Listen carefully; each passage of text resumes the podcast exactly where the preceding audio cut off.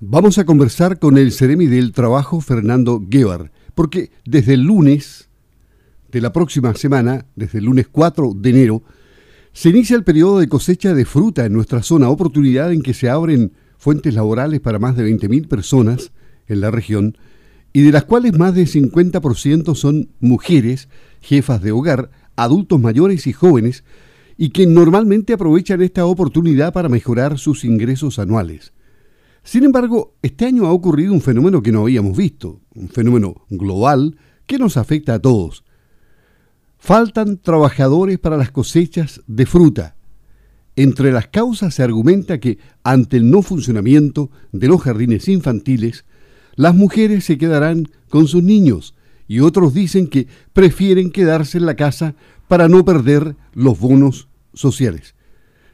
De esto vamos a conversar con el Ceremi Fernando Vear.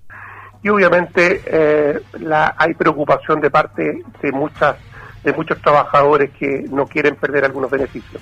Sí, eh, Ceremi, bueno, es interesante que hablemos de este tema porque hay mucha preocupación en el sector productivo y me imagino que muchas dudas también de la gente que trabaja eh, para que cuente con las facilidades y la certeza de que va a haber como todos los años, un trabajo que se puede realizar en buenas condiciones, sin peligro, digamos, eh, por, el COVID. Eh, están así que al trabajar por dos meses, fíjense, los trabajadores perderían los bonos del gobierno. O sea, hay aquí dos cosas que se contraponen. O espero sentado en mi casa los bonos del gobierno y no trabajo, eh, se produce un problema. ¿eh? Efectivamente, efectivamente esa puede ser la sensación obviamente de los trabajadores por cuanto eh, hay, hay, hay, hay bonos de, que son justamente para paliar el periodo tan complicado que estamos pasando, pero al contrario, debiésemos nosotros visualizar que a través del empleo significa el empleo y por otro lado, además hay incentivos muy, muy importantes para los empleadores y justamente esto también se transforma se transforma en un incentivo para, la, para recuperar la empleabilidad en la región. Entonces, el subsidio del empleo es una herramienta que se encuentra completamente vigente y hasta el 31 de marzo del 2021, en la cual los empleadores pueden utilizar estos subsidios para contratar y también para mejorar las remuneraciones eh, si es que efectivamente hay, hay una falta de interés para que los trabajadores puedan eh, participar de esta nueva temporada, de, en este caso, sí. pero, antes, antes de profundizar en el bono a la contratación de mano de obra y, y ver cómo funciona, eh, ¿cómo puede un trabajador recuperar esos bonos que perderían eh, si, es que van a trabajar en, la actividad que normalmente ellos hacían? una vez que esta labor de cosecha termine, porque es transitoria. Efectivamente, lo que tiene que hacer rápidamente el, trabajador es actualizar su ficha de protección social. ¿Ya? Que antiguamente, antes de la pandemia, era un proceso mucho más largo que tenía que ser verificado, que tenía que ser eh, constatado, pero a, consecuencia de la pandemia, ahora se hace una declaración jurada. ¿ya? Y como toda la información está en línea, es mucho más rápido ¿ya? hacer esta actualización. Y justamente se hizo así actualmente para que los trabajadores que, por una situación pudiesen haber perdido su fuente laboral no tuvieran que esperar tres o cuatro meses mientras se les iba a, a verificar sus antecedentes. Una declaración jurada en la cual uno rápidamente, en menos de, de 15 días, la actualización se genera dentro del sistema y pueden acogerse a, a, los beneficios que está entregando el Estado en las condiciones, obviamente, de eh, pérdida laboral o que se encuentren dentro de los trabajadores que son informales, que eso es lo que busca dentro de todas las herramientas que actualmente se encuentran completamente vigentes. Estamos, estamos recién pagando el, el bono IFE Navidad, eh, si sigue la situación eh, se, se, incrementa ¿no? o, nuevamente se retrocede en algunas fases, para que no pase, se van a mantener algunos beneficios también durante los próximos meses eh, de acuerdo a cómo se genere el comportamiento. Ley de protección del empleo también se encuentra vigente hasta el 31 de marzo ¿ah? a, las empresas que todavía necesiten tener sus trabajadores suspendidos o con disminución de jornada laboral. Y por otro lado también tenemos lo que es el, subsidio del empleo. El tema del bono a la contratación de mano de obra, cuéntenos cómo funciona exactamente para que los empleadores, los productores lo utilicen bien.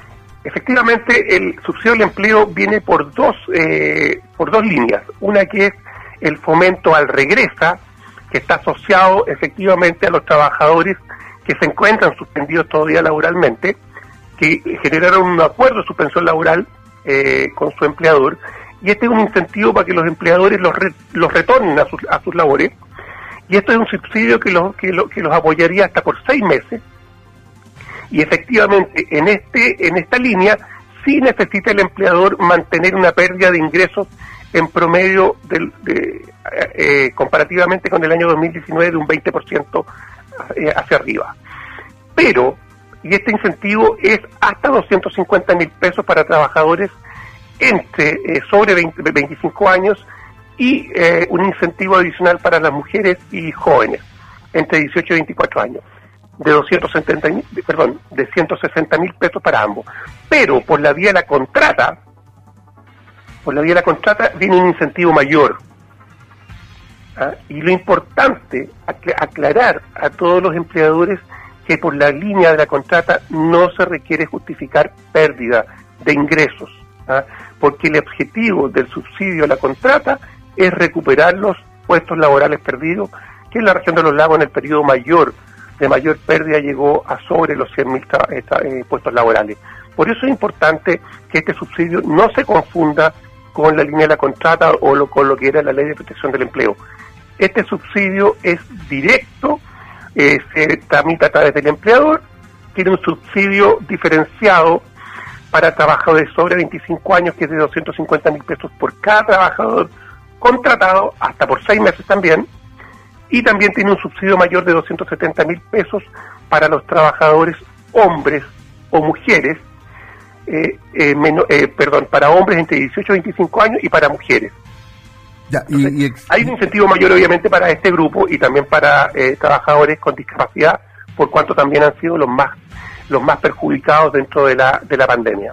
¿Y existen, por ejemplo, requisitos especiales para las empresas que quieran usarlo? Por ejemplo, tamaño, nivel de venta, número de trabajadores. Sí, sí, efectivamente. Mira, en primer lugar, los trabajadores deben ser todos mayores de 18 años. Segundo lugar, las empresas deben tributar en primera categoría o ser pequeños contribuyentes, por lo cual la gran parte lo cumple, un supermercado de barrio, una peluquería, un, eh, eh, un, agricultor, agricultor pequeño, un gran, un gran empresario, cualquiera, da cumplimiento. En tercer lugar, las empresas por sobre 200 trabajadores tienen alguna, algunos requisitos adicionales, deben mantener, en general, lo que busca este, este subsidio es mantener la empleabilidad, pero también incrementarla, por lo cual necesitan reflejar una, una plantilla de referencia con una plantilla de contraste. ¿Qué significa esto? Si yo al mes de julio tenía 100 trabajadores contratados en mi empresa, yo debo postular, el subsidio va a financiar los trabajadores adicionales, es decir, si yo al primer, a la primera fecha de pago tengo una planilla de 120 trabajadores, me van a pagar por los 20 adicionales. ¿Se entiende? Porque la idea no es despedir para recontrolar y, a, el subsidio. Por otro lado, las empresas grandes eh, eh, deben de mantener, o si van a tener distribución de utilidades, no puede superar el, el mínimo autorizado, que es el 30%. Si incrementan una distribución de utilidades mayor a eso, ya perderían el subsidio. ¿Mm? Eh, claro, sí. Claro, ¿te fijas? Entonces no son grandes eh, requisitos, pero sí lo que busca es recuperar la empleabilidad. Por eso es importante eh, utilizar esta, estas, estas estos medios para incentivar, en primer lugar, el, la ocupación formal y por otro lado también eh, recuperar los puestos laborales perdidos. Sí, mire, hay una, una preocupación latente desde hace ya varios días, porque estamos mirando las estadísticas del COVID-19 y estamos pensando automáticamente, ¿habrá cuarentena? Y tenemos ahí una tremenda duda. Puerto Montt, Osorno, ¿volverán a cuarentena, esto provocaría una serie de consecuencias en la parte productiva, porque ¿Cómo se trasladarían los trabajadores a los huertos? Fíjese que muchos de ellos se suben a los buses y recién en el huerto formalizan su relación laboral. Entonces, ¿cómo pueden transitar? ¿Con qué documento pueden ir arriba de un bus? E, ¿Ese bus a quién pertenece? ¿A la empresa que lo fleta? ¿A la parte productiva? ¿Cómo, ¿Cómo se las pueden arreglar? ¿Se ha considerado eso? Sí, efectivamente eso eso está dentro de la discusión eh, de protección al trabajador. Eh, se genera una responsabilidad a, quien contrata el, servicio, en este caso si el, empleador es el que contrata el servicio, se genera una responsabilidad. Efectivamente, los contratos se, eh, por este rubro, que es bastante especial, ¿ah? se genera esta situación en que el trabajador em, inicia su contrato de trabajo cuando llega al, al, al, lugar de trabajo. Por eso lo que nosotros incentivamos aquí, acá, en este caso, es la contratación formal.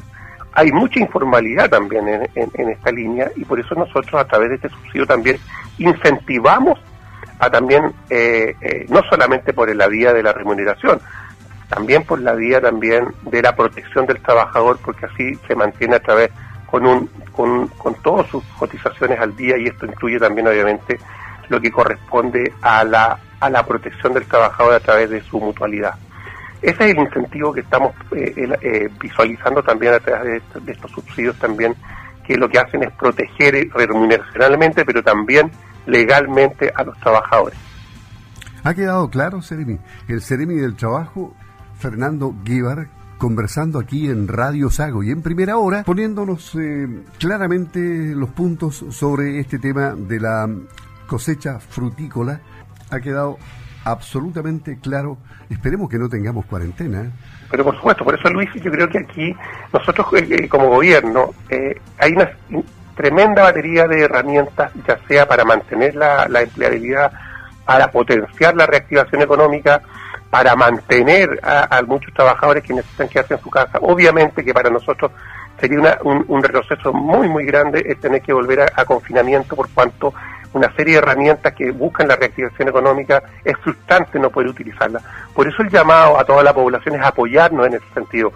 Justamente eh, lo mismo que se repitió para las fiestas patrias se está repitiendo ahora que masivamente se está saliendo a la calle, se lleva un control muy, muy estricto en empresas, en, el comercio, pero en la calle es muy difícil controlar, más cuando se, se, pasa de una fase 2 en adelante, por lo cual se requiere, se requiere mucha conciencia de parte de la población. Y ese es el llamado a, la, a, todas las personas, ¿ah? el autocuidado.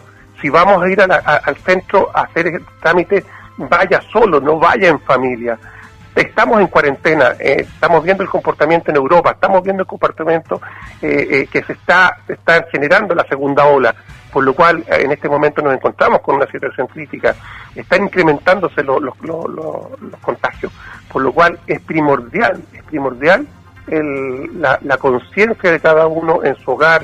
Este año debiese ser un año nuevo diferente, un año nuevo que vamos a tener que sacrificar pero vamos para poder cosechar en el futuro.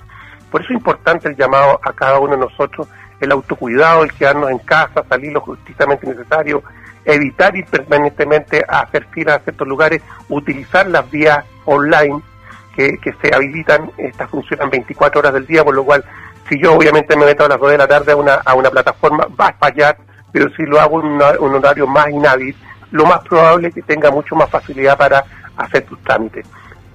Muchas gracias, Ceremi. El Ceremi Fernando Guevara conversó con Radio Sago aquí en Primera Hora. Buenos días. Buenos días y un gusto poder saludarte, Luis, y a todos los escuchas de Radio Sago. Igualmente. Hasta pronto. Gracias.